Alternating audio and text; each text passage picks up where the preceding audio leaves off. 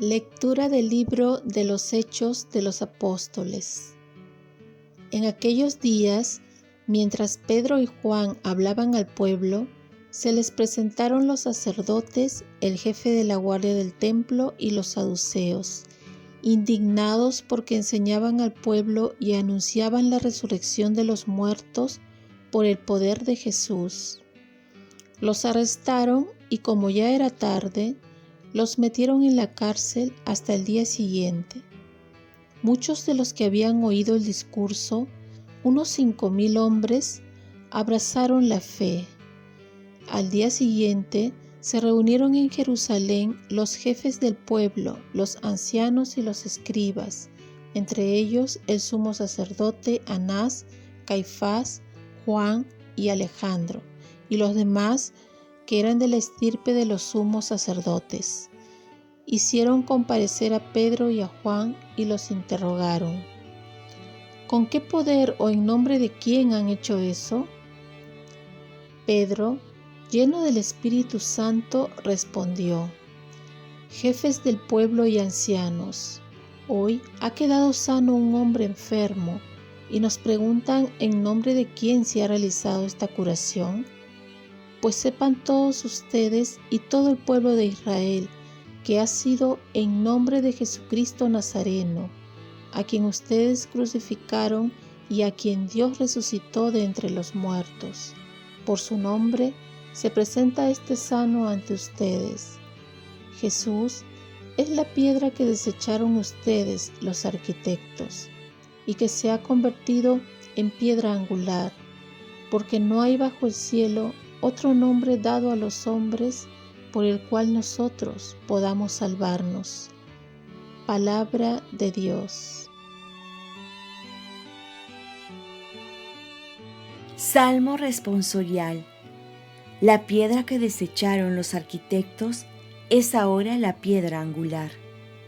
Den gracias al Señor porque es bueno, porque es eterna su misericordia.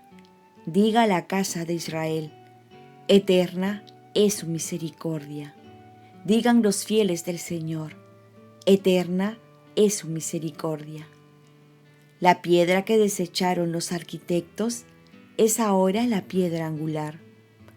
La piedra que desecharon los arquitectos es ahora la piedra angular. Es el Señor quien lo ha hecho. Ha sido un milagro patente.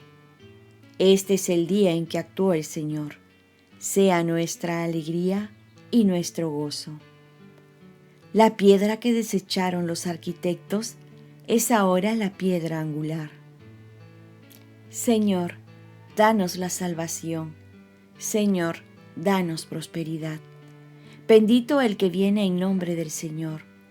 Los bendecimos desde la casa del Señor. El Señor es Dios. Él nos ilumina. La piedra que desecharon los arquitectos es ahora la piedra angular. Lectura del Santo Evangelio según San Juan. En aquel tiempo, Jesús se apareció otra vez a los discípulos junto al lago de Tiberíades y se apareció de esta manera. Estaban juntos Simón Pedro, Tomás, el apodado el mellizo, Natanael, el de Caná de Galilea, los Zebedeos y otros dos discípulos suyos. Simón Pedro les dice, me voy a pescar. Ellos contestan, vamos también nosotros contigo. Salieron y se embarcaron, y aquella noche no cogieron nada. Estaba ya amaneciendo cuando Jesús se presentó en la orilla pero los discípulos no sabían que era Jesús. Jesús les dice, muchachos, ¿tenéis pescado? Ellos contestaron, no. Él les dice, echad la red a la derecha de la barca y encontraréis. La echaron, y no podían sacarla por la multitud de peces. Y aquel discípulo a quien Jesús amaba le dice a Pedro, es el Señor. Al oír que era el señor, Simón Pedro, que estaba desnudo, se ató la túnica y se echó al agua. Los demás discípulos se acercaron a la barca, porque río distaban de tierra más que unos 200 codos, remolcando la red con los peces. Al saltar a tierra, ven unas brasas con un pescado puesto encima y pan.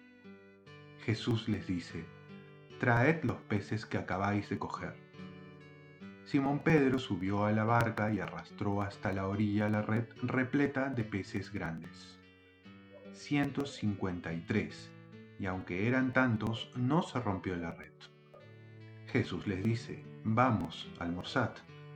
Ninguno de los discípulos se atrevía a preguntarle quién era porque sabían bien que era el Señor. Jesús se acerca, toma el pan y se lo da y lo mismo el pescado. Esta fue la tercera vez que Jesús se apareció a los discípulos después de resucitar de entre los muertos. Palabra del Señor. Paz y bien. Reconocer la mano de Jesús en el día a día. Pedro, a pesar de todo, vemos que sigue siendo el líder y se va a pescar con los discípulos. Y dice que esa noche no pescaron nada. El evangelista nos quiere decir que sin Jesús la iglesia no tiene frutos.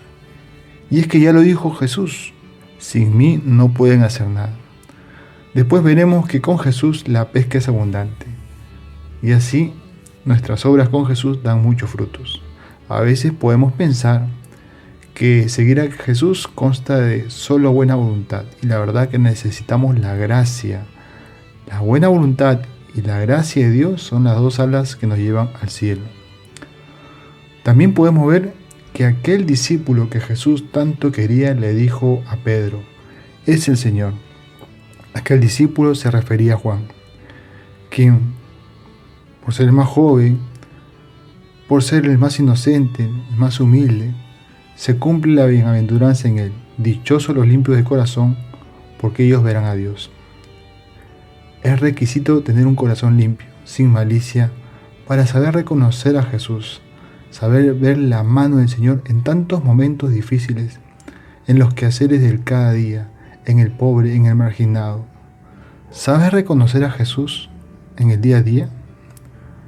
La pesca es abundante por saber obedecer a Jesús. A pesar que ellos tenían mucha experiencia, pues necesitaban de Jesús para que la pesca sea abundante. Y aquí un dato importante, que Jesús les invita a comer. Esto es un signo eucarístico. Jesús se acercó, dice el evangelista, tomó el pan y se lo dio y lo mismo hizo con el pescado. Es así, con ese amor, ese detalle, Jesús nos espera en la Eucaristía para compartir íntimamente y gozar de su presencia. Oremos, Virgen María, ayúdame a saber trabajar de la mano de Jesús y saber reconocerlo también en todos los momentos de mi vida, sobre todo en los más difíciles. Ofrezcamos nuestro día. Dios Padre nuestro, yo te ofrezco toda mi jornada en unión con el corazón de tu Hijo Jesucristo que siga ofreciéndose a ti en Eucaristía para la salvación del mundo. Que el Espíritu Santo sea mi guía y mi fuerza en este día para ser testigo de tu amor. Y con María, la Madre del Señor y de la Iglesia, te pido por las intenciones del Papa. Con San José Obrero, te encomiendo mi trabajo y mis actividades de hoy para que se haga en mí tu voluntad. Y la bendición de Dios Todopoderoso, Padre, Hijo y Espíritu Santo, descienda sobre ti. Cuenta con mis oraciones que yo cuento con las tuyas, especialmente ahora, en este tiempo que mi papá, mi mamá lo necesitan bastante. Gracias.